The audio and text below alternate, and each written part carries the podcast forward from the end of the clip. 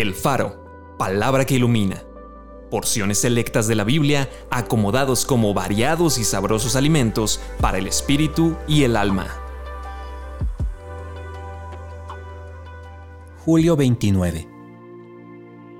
Oh, si rompieses los cielos y descendieras.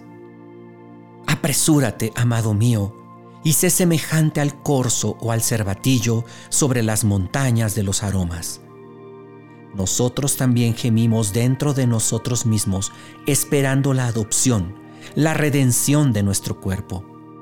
Oh Señor, inclina tus cielos y desciende, toca los montes y humeen. Este mismo Jesús que ha sido tomado de ustedes al cielo, así vendrá como le han visto ir al cielo. Aparecerá por segunda vez, sin relación con el pecado, para salvar a los que le esperan se dirá en aquel día, He aquí, este es nuestro Dios, le hemos esperado y nos salvará.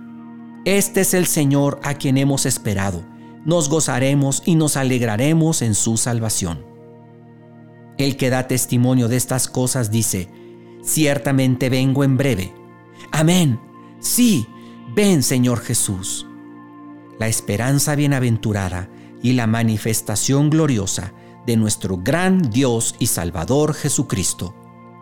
Nuestra ciudadanía está en los cielos. Señor, los que hemos creído en ti, tenemos la esperanza de que tú volverás. Señor Jesús, te anhelamos, te esperamos, te esperamos en vida. Y si termino cerrando estos ojos y mi corazón deja de latir, de todos modos yo sé que iré contigo. Pero Señor, yo quiero verte. Sea en muerte, sea en vida, yo quiero verte. Anhelamos tu regreso, Señor.